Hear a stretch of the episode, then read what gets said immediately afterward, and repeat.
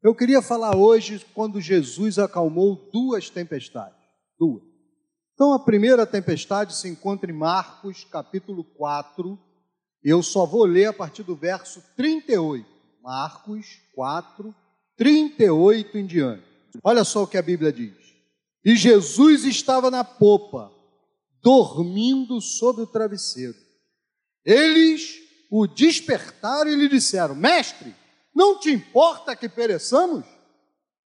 E ele, despertando, repreendeu o vento e disse ao mar: Acalma-te, emudece. O vento se aquietou e fez-se grande bonança. Então, lhes disse: Olha, primeiro ele acalmou, acabou com o problema. Foi, acabou a tempestade, não tem mais tempestade. Agora ele vira para os seus discípulos. E olha o que ele diz para os discípulos. Então lhes disse: Por que sois assim tão tímidos? Ele é que nem eu. Se acordar, acorda nervoso. Se alguém bater para me acordar, pode ter certeza que eu vou acordar nervoso. Jesus também, pelo jeito. Por que, que vocês são assim tão tímidos? Como é que não tendes fé? E eles, possuídos de grande temor, diziam uns aos outros: Quem é esse que até o vento e o mar lhe obedecem? A segunda tempestade se encontra em Marcos, também capítulo 6, a partir do verso 45, mas eu só vou ler 48 em diante. Diz assim o texto, Marcos, capítulo 6, capítulo 6, 48. E vendo-os em dificuldade a remar, porque o vento lhes era contrário, por volta da quarta vigília da noite, quarta vigília ia das três da manhã até as seis, portanto, quase amanhecendo o dia. Por volta da quarta vigília da noite, veio ter com eles, andando por sobre o mar, e queria tomar-lhes a dianteira, queria passar. O pessoal remando, e Jesus vem andando, já queria passar por ele. E eles, porém, vendo andar sobre o mar, pensaram tratar-se de um fantasma e gritaram, pois todos ficaram aterrados à vista dele. Mas logo lhes falou e disse: Tem de bom ânimo, sou eu, não tem mais. E subiu para o barco para estar com eles, e o vento cessou. Ficaram entre si atônitos porque não haviam compreendido o milagre dos pães. Antes, o seu coração estava endurecido. Amém? Vamos começar a falar sobre isso. Primeira coisa que eu quero dizer é que Jesus e Deus dificilmente faz duas vezes a mesma coisa igual. Não faz.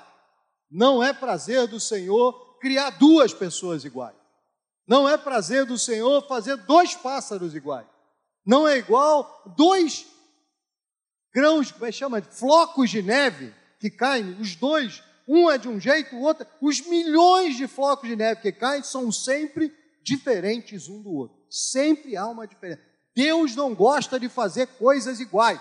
Por isso, quando a gente vê alguém tentando por todo jeito fazer dentro da igreja a pessoa igual, a gente pode ter certeza, tem aí um cara que tem um problema sério de controle, é o, é o sujeito que vai ficar perturbando todo mundo. Não existem duas pessoas iguais, aceite isso. Você tem dois filhos, são criados na mesma casa, pelo mesmo pai e a mesma mãe, criados da mesma maneira. Um é de um jeito, o outro é de outro.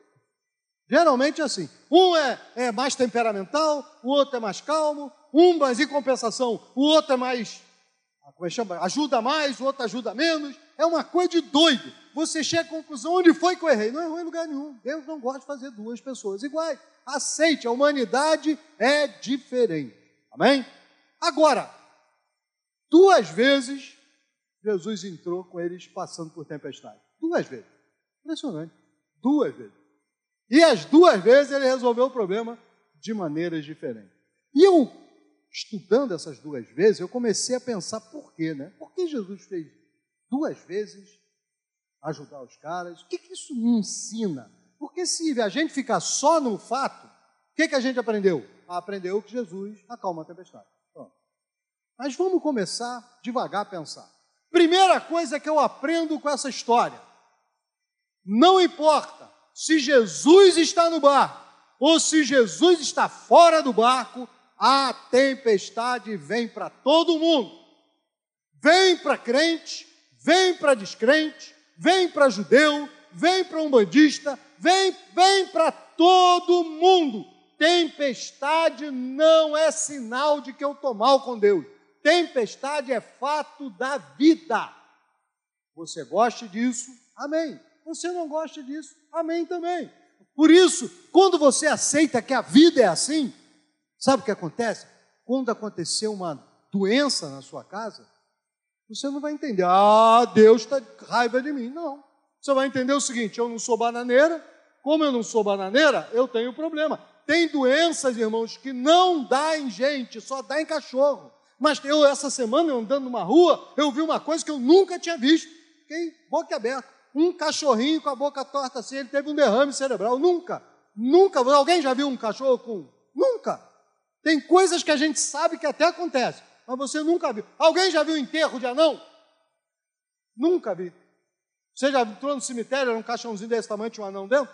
Nunca vi. Parece que anão é eterno, não morre. Você já viu o japonês louro? Não, pintado. Aí, cara, aí pode ser louro. Todo japonês que eu conheço tem cabelo preto, aquele lisão. Japonês louro até tem. Tem. Alguém já viu japonês negro? Tem. No norte do Brasil está assim deles. Eram filho dos dos eh, soldados negro-americanos que tinham relações sexuais com japonesa, o filho nascia japonês, era discriminado lá, vieram tudo aqui para o norte do Brasil. Está assim, ó, Pará. É, mas você já viu? Você já viu judeu otário? Não vou falar mais nada. Você pensa, você já viu algum deles? Você dá o golpe, que fulano de tal tomou um golpe, judeu, misturado, tomou um golpe do fulano. Não existe isso caras geralmente são bons de cabeça, é uma coisa. Então, quando a gente está no barco, Jesus está no nosso barco, você pode ter uma tempestade. Você pode ter doença. Você pode ser curado. Você pode não ser curado. Você pode muita. Irmãos, não é isso que Jesus veio nos prometer. Eu me lembro quando Billy Graham foi, foi diagnosticado com, com doença de Parkinson. Ele morreu de doença de Parkinson. Então ele foi diagnosticado. E rapidamente um repórter perguntou para ele: "Você não acha que Deus errou contigo? Poxa vida, Billy Graham, grande pregador, evangelista mundial, e agora está doença de Parkinson, você não acha que Deus errou contigo? Ele falou: não, o Evangelho nunca me prometeu que eu não ia ter doença de Parkinson. O Evangelho me prometeu que eu vou ser salvo no final e que Deus vai andar comigo, ainda que eu ande pelo vale da sombra da morte, Deus está comigo. É isso que o Evangelho me promete e isso Deus cumpre. Isso você pode ter certeza, não importa o que você esteja passando, eu garanto a você, Deus está contigo, Deus te ouve, Deus te abençoa. Ele estica a mão para você e te ajuda de alguma maneira, nem que seja te dando condição de você andar mais 24 horas. Mas preste atenção: Jesus não prometeu a você que você não terá nenhum tipo de problema nesse mundo. Vamos falar uma promessa de Jesus que ninguém gosta de dizer que é promessa? No mundo tereis. Terei o quê? É promessa. Jesus falou: no mundo vocês vão ter aflição. Não pensem diferente. Se Jesus disse para mim que eu vou ter aflição, como é que eu estou acreditando nessa gente que diz que se você tem aflição é porque o diabo está na tua vida? Você está maluco? Você está desacreditando da Bíblia? Então a primeira coisa que eu aprendo com esse texto é que Jesus estando no barco ou fora do barco, eu tenho tempestade. Segunda coisa que eu vou aprender com esses dois textos é que Jesus, estando no barco, eu devo confiar que meu barco não vai afundar. Você entendeu quando Jesus repreendeu ele? Vocês não têm fé? Eu era novo, convertido, eu estava na marinha, e eu resolvi, eu entendia o seguinte: Jesus falou isso é porque eles podiam ter calmado o mar. Um dia eu estava num lugar qualquer, caiu uma tempestade danada no meu navio, eu saí de fininho, agora eu vou repreender uma tempestade. Eu creio. Não, é, não basta crer? Jesus não disse que basta ter fé? Eu creio que Jesus pode repreender e eu creio que Jesus pode eu falar e Jesus repreender. Fui lá fora na encolha e falei assim: Eu te repreendo, tempestade, pode parar. Sabe o que aconteceu? Eu fiquei todo molhado. Foi a única coisa que aconteceu. A chuva continuou a cair, relâmpago. Então a palavra falhou, porque Jesus repreendeu e disse: Por que vocês são tímidos e não têm fé? O que Jesus estava querendo dizer? Jesus estava querendo dizer o seguinte: se eu estou com você, por que vocês estão com medo? Se eu estou com você, meu filho, por que eu tenho medo que a minha filha vá se Jesus está comigo, meu irmão, eu não tenho motivo de ter medo. Ele está comigo. Diga comigo, Jesus está comigo. Na tempestade, eu posso descansar. Eu me lembro que minha filha, eu ainda era dessa igreja, 95, minha filha desenvolveu uma doença maligna, uma doença terrível, não ficava curada, a gente andava de um lado para o outro e nada acontecia, nada acontecia. Ia dormir de noite, eu continuava em paz. Não mudou a minha circunstância. Jesus está comigo. Isso não vai mudar, minha paz não vai mudar. Eu posso perder o sossego, mas não a paz. Um dia, um pastor, não vou citar o nome dele, virou para mim e disse assim: Richa, eu sei que isso tudo que você fala aí, o jeitão que você tem, presta atenção, Marcelo. Olha, isso tudo é teatro. Porque ninguém pode ficar tranquilo com a filha doente. Imaginou? Eu não era pastor ainda. Você já imaginou alguém te repreender porque você está tranquilo? Naquele momento, eu não sei se veio de Deus, mas veio de mim. Eu virei para ele e falei assim: meu irmão, desde que eu me converti, eu aprendi que a paz de Deus excede todo entendimento. Se isso é mentira, eu quero meu dízimo de volta. Bota meu dízimo tudo de novo na conta tenho posto minha vida numa mentira. Todo mundo está me mentindo. Mas deixa eu falar para você: não é mentira, é verdade. É verdade que se Jesus está comigo, Ele me dá paz e eu atravesso a tempestade em paz. Se Jesus está comigo, eu tenho que confiar nele.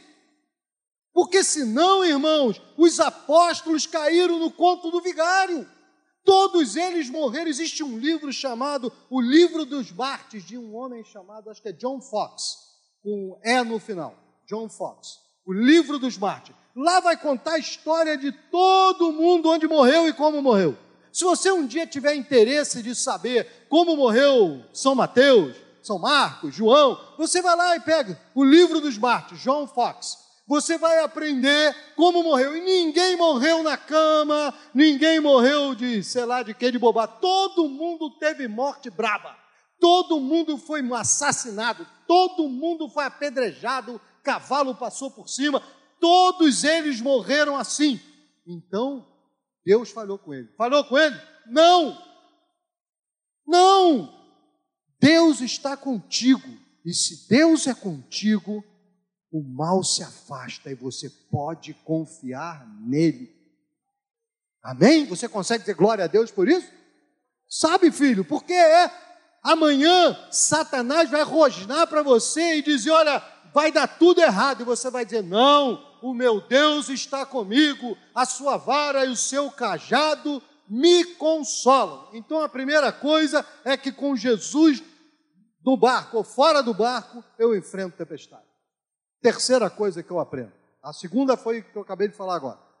Se Jesus está comigo, tenha fé, Ele não vai deixar teu barco afundar. Terceira coisa que você precisa aprender com esses dois textos é que houve diferença na tempestade. A primeira era de fato uma tempestade, chuva, relâmpago, etc.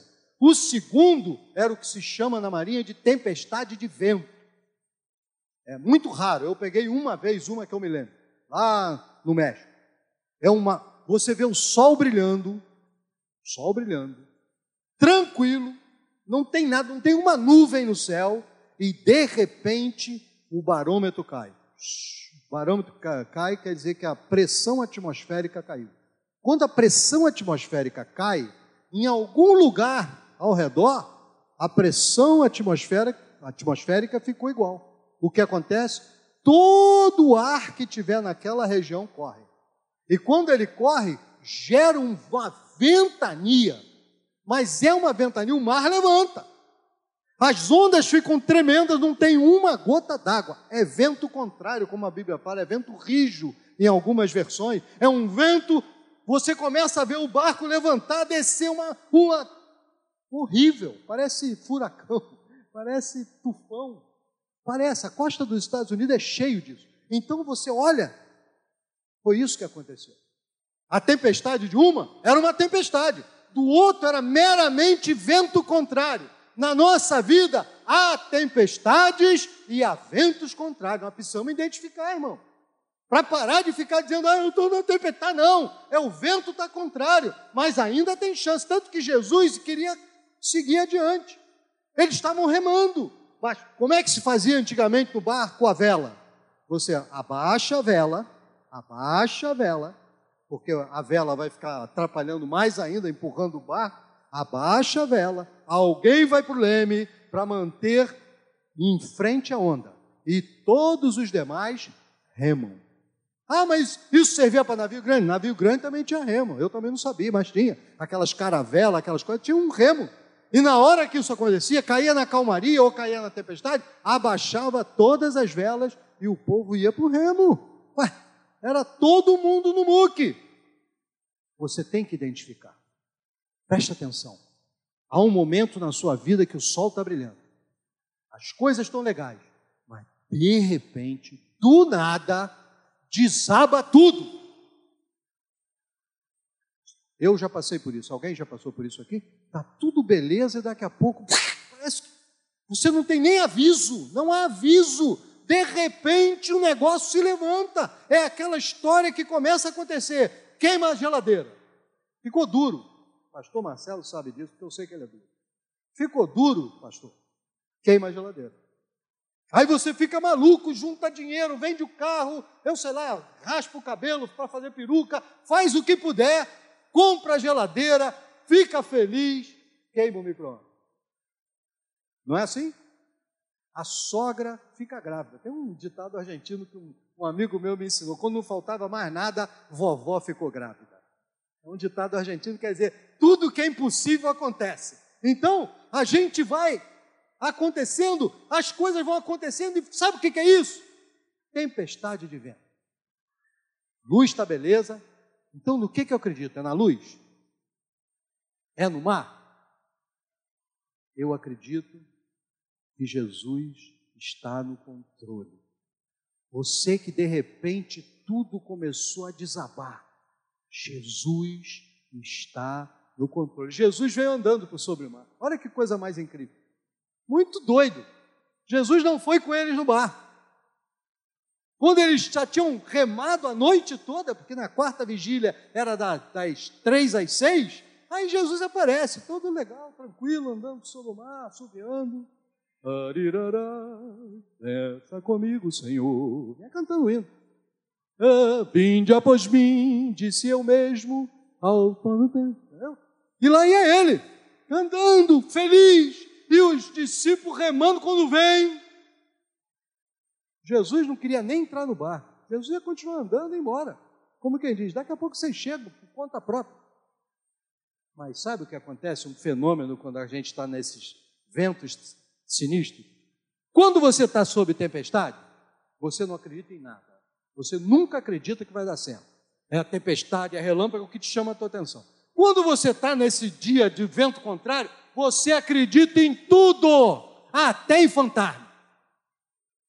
Quando o negócio desaba, você, se disser para você, vai lá em Trucunhaém da Serra, lá tem uma profetisa do Senhor, ela vai sapatear sapatinho de fogo, vai falar três coisas, três pulinhos, e o que ela falar acontece, você sai de cá, vai lá.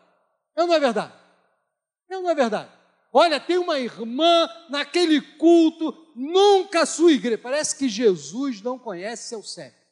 Você precisa, olha, nunca também é do vizinho é lá longe. Olha, é lá em Gramacho. Mas olha que irmã poderosa. Olha, é lá em Engenheiro Pedreira. É em Oaíba. Vila Cosmos. É em Santíssimo. nunca é aqui na esquina, nunca são duas ruas para lá, nunca é sempre em Tribobó das Couves, em Curralinho e você vai atrás. É ou não é? Porque você, quando o vento é contrário, você acredita em tudo. Qualquer coisa para acabar. Quando, na verdade, o que você precisa crer é que Jesus está no controle. Num ele garante, não afunda. Eu estou junto. No outro ele não está junto. Mas ele está no controle. Ele lá de longe diz em Mateus, ou Lucas, eu acho que é Mateus. Ele vê lá de longe, de lá ele vê que a pessoa, o pessoal está tendo luta. Aí ele vem andando. Ele viu. Ele está no controle, irmão. Tudo estava bem. Casamento estava ótimo. Você não tinha nem caspa. Agora aconteceu um monte de problema. Então, para. Primeira coisa, Jesus está no controle. Segunda coisa, não começa a correr de um lado para o outro.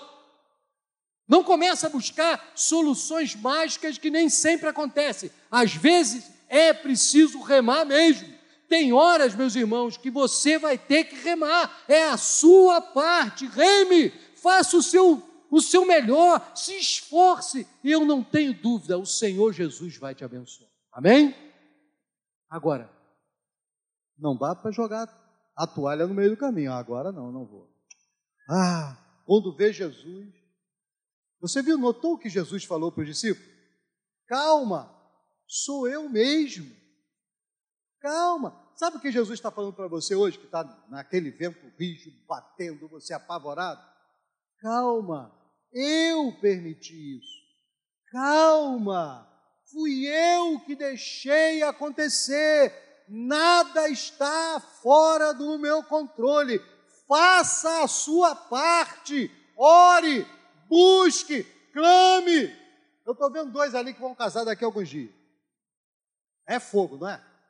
Caramba, você quer comprar coisa, não parece que tudo subiu de preço. Não é? Ontem eu fui comprar um negócio no supermercado, fiquei assustado. Assustado, eu estou começando a ficar assustado de novo. Acontece, tudo, o preço está subindo, subindo, subindo, subindo. A gente quer casar, parece que fica tudo mais caro, é tudo mais difícil. O tempo todo parece que a gente tem que fazer um esforço, não é assim? Deixa eu dizer para você, Jesus diz para você hoje: calma, eu estou no controle, é assim mesmo. Calma, meu povo, vira para o lado da direita, da esquerda, diga assim: calma, calma. Calma. Calma. Jesus está mandando dizer para você assim: sou eu mesmo, eu permiti. Calma. Calma. Não precisa ficar. Dentro de casa tem sempre um que é brigão. Geralmente um é brigão. Geralmente é a mulher. E o outro que é manso. Geralmente é o marido. Porque o homem tem aquele coração de algodão doce, é normal. As mulheres são geralmente braba pra caramba e os homens são aquele cara com coração manso. Só o Senhor Jesus. Se for esposa argentina, aí que o negócio pega, é mais terrível ainda. Então, irmãos, aí um começa a perder a paciência. E o outro tem que virar e dizer: calma, é Jesus, tenha calma, mas a minha experiência de diz que quando alguém fica bravo, quanto mais você disser calma, a experiência de vocês é assim também? Quanto mais disser calma, mais a pessoa fica furiosa. E por que, que você está falando calma? Muito calminho você, é ou não é assim? Aí é hora de você falar calma. Não fique assim. Por que, que você está assim? tudo vai dar certo. E a pessoa vai ficando. Não é assim, Wanderson? Não fale. A minha não está aqui, eu posso falar o que eu quiser, meu irmão. É bom demais a mulher não estar tá aqui. Posso falar o que eu quiser. Agora, geralmente, se você tentar. Irmão, deixa eu abrir um parênteses aqui, ó. Renan, presta atenção. Nunca, de modo algum, se ela estiver brava, não faça piada. Jovem Jedi, Ouço que eu, Yoda, estou lhe dizendo.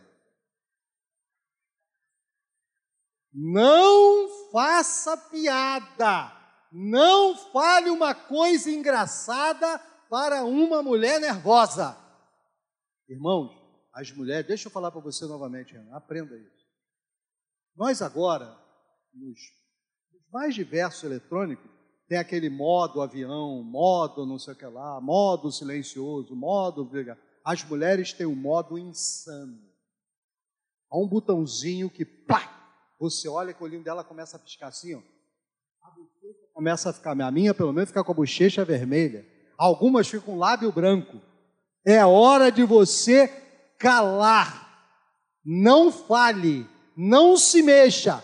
Pegue as crianças e corra para a porta mais perto da casa. Assim, a porta que estiver perto, pega a menina, vem comigo, vem comigo, vem comigo. Fecha e deixa a mulher lá dentro. Não, eu me lembro que minha mulher estava fazendo dieta. Outro perigo. Mulher fazendo dieta é um perigo. E ela foi um médico, o médico dava um, um, uma pílulazinha para ela, que era para tirar a fome. E Erlen um dia acordou de manhã no modo insano 3. A missão, aquela que qualquer coisa explode. E ela andando pela casa, eu vou limpar a casa, vou limpar a casa. Eu olhei ela assim, eu já senti que algo não estava bem. Ela pegou as vassouras, sai daí, sai daí, levanta o pé, levanta o pé. Eu levantei o pé já apavorado. Aí ela veio, bora, vamos embora, limpar, limpar, limpar, levanta o pé. Porque vocês só sujam, sujam. Eu olhei assim, Thierry, o que, que você acha se eu pegar as crianças e a gente for para o cinema? É ótimo, some, some, some. Eu peguei, meninas, troquem de roupa enquanto é tempo. Todo mundo correndo para o cinema, vamos para o cinema. Foi assim que nós vimos um filme do Trapalhão. Eu nunca gostei, dormi o filme todo, mas olha, quando eu voltei, aquele modo insano já tinha saído. Então, irmão, o que você precisa saber é o seguinte: a hora que você sentir que alguém está bravo, está bravo dentro de casa, se, de, se ela deixar ou se ele deixar, vá para o cinema. Fica calado. Se tranque no banheiro, diz que você está com uma dor de barriga que já faz. Olha, está uma coisa de louco. Sai daí dentro, não, não aguenta. Ai, como dói, como dói. Não saia. Fica malocado até essa coisa toda passar. Jesus quer que a gente aprenda a ter calma. Sabe por que, que Jesus permite essas surpresas na nossa vida? gente aprender a estar no controle junto com Ele. Se você não aprender isso, Satanás faz uma festa na sua vida, porque bastou fazer um barulho, você está nervoso. Não é possível. Jesus quer que você aprenda. Sou eu, eu permiti, eu permiti. Olha a vida de Jó. Quem foi que permitiu acontecer aquilo tudo? Foi o Senhor. E, no entanto, o Senhor botou para Satanás e disse: Olha, esse meu servo vai aguentar, porque ele te conhece e ele sabe que você é capaz. Por último, para a gente encerrar, não importa em que tipo de tempestade que você está, a solução é botar Jesus para dentro. A solução, presta atenção, a solução é botar Jesus para dentro. Na primeira ele já estava, agora ele amansa. Na segunda ele não estava. Ele entrou no barco, acabou a tempestade. Irmãos, o segredo está em trazer Jesus para dentro do nosso barco. O segredo está em botar na mão do Senhor. O segredo está sair do controle. É, o segredo do cristão está em não controlar. Deixa Jesus controlar. Deixa. Irmão, mas é difícil demais. É difícil. Andar em carro que o outro está dirigindo é fácil. Acompanhar pessoas. Eu ouvi um misericórdia, não sei porquê. Misericórdia, Senhor. Fala, Deus! Né? Seguir pessoa. Meus irmãos, um dia desse, eu fui escalado para pregar em Nova Iguaçu. E eu nunca tinha ido lá dirigindo. Confiei no meu Waze. Eu saí, entrei na Avenida Brasil, não, a linha vermelha, fui direto na linha vermelha, Nova Iguaçu, até lá eu sabia. E aí eu olhei para o meu Waze, sabe o que meu Waze dizia? Sem sinal de GPS. Agora meu Waze, maledeto, me deixou na mão. E eu comecei a cair em todas as comunidades que haviam em Nova Iguaçu, uma após a outra. Até que eu tive uma ideia brilhante. Parei meu carro no dentro de uma comunidade dessa. Perguntei, meus irmãos, você sabe onde fica? Não, não sei. Você sabe? Também não sei. Que rua é essa? Também não sei. Eu nunca vi um troço desse. O pessoal não conhece a rua em que ele mora. Que rua é essa? Não sei. Aí eu liguei. Pastor, me ajuda, pelo amor de Deus, eu estou perdido aqui. Aí o cara fez a pergunta: aonde? Você já teve que responder alguém? Eu não tenho a menor ideia. E o cara, era hora do cara arrancar a calça pela cabeça. Mas ele falou, calma, olha quem, olha aí, olha, o que eu acabei de falar. Calma, calma porque sou eu que estou dentro da comunidade.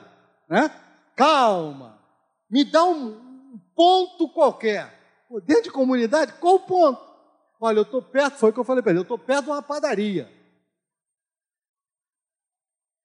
Aí o cara de novo, calma. Calma. Tenta sair da comunidade. É, não, eu quero ficar aqui dentro, entendeu? Eu preciso desse conselho, porque senão eu sozinho não vou querer sair dentro da comunidade. Eu vou querer dormir ali dentro, se possível for. Claro que eu vou sair. Aí você começa a perder a benção. E eu você, eu ia pregar. Hein? Eu cheguei e disse assim: fica tranquilo que eu vou dar meu jeito. Eu olhei para o meu ex, e disse: Eu vou seguir o que esse miserável me disser. E ele disse: Entra na primeira rua direita. Eu entrei na primeira rua direita. Agora dobra a esquerda. dobrei a esquerda. Agora dobre de novo a esquerda. dobrei a esquerda e voltei para o mesmo lugar que eu estava. Gente, é coisa de louco, desesperador. É desesperador. Aí, um irmão, eu, eu passei perto de um num posto de gasolina. Aí eu entrei no posto de gasolina, pelo menos se assaltar, assalta todo mundo, sou eu sozinho. Aí eu falei, ó, eu estou aqui no posto da, no posto da Shell. E o irmão falou assim, qual deles? É para deixar você louco, né? Eu estou perdido, já falei que estou perdido. Agora eu entro, no, o cara quer saber qual posto da Shell. É na mão de ida ou na mão de volta? Está querendo ouvir uma brincadeira, não está não? Não está querendo fazer você falar um monte de besteira no ouvido dele? Está fazendo. Eu sei que o cara disse, me diz outra coisa qualquer. E eu falei alguma coisa lá e disse, ah, já sei onde é que é. Não sai daí. Não, eu vou sair. Eu vou voltar para a comunidade. Eu não fico aqui de jeito nenhum. Eu vou para a comunidade. Irmãos, calma. Jesus está no controle. Aí ele pegou e disse assim: agora me segue. Na Avenida Brasil. Com aquele monte de carro. Fazendo, entra, sai, entra, sai, e eu seguindo o cara. Gente, seguir Jesus é a mesma coisa. Seguir Jesus é um pavor. A cada momento acontece um negócio que você Ai meu Deus, agora acabou. Não, mas Jesus está ali, ó. Continue seguindo. Ele diz: ó, pega a tua cruz e me segue. Pega a tua cruz e me segue. E a gente vai seguindo. Agora Jesus dá a seta assim, ó, para a direita. Pá, pá, pá. Direita onde? E de repente ele entra. E ele entrou aonde? Aí eu vou entrar aqui também. Mas no final, irmãos, ele sempre nos leva para onde a gente precisa. Acredite nisso no final de tudo, traz Jesus para o barco, segue, obedece, porque ao final ele leva você onde você queria ir, em nome de Jesus. Amém?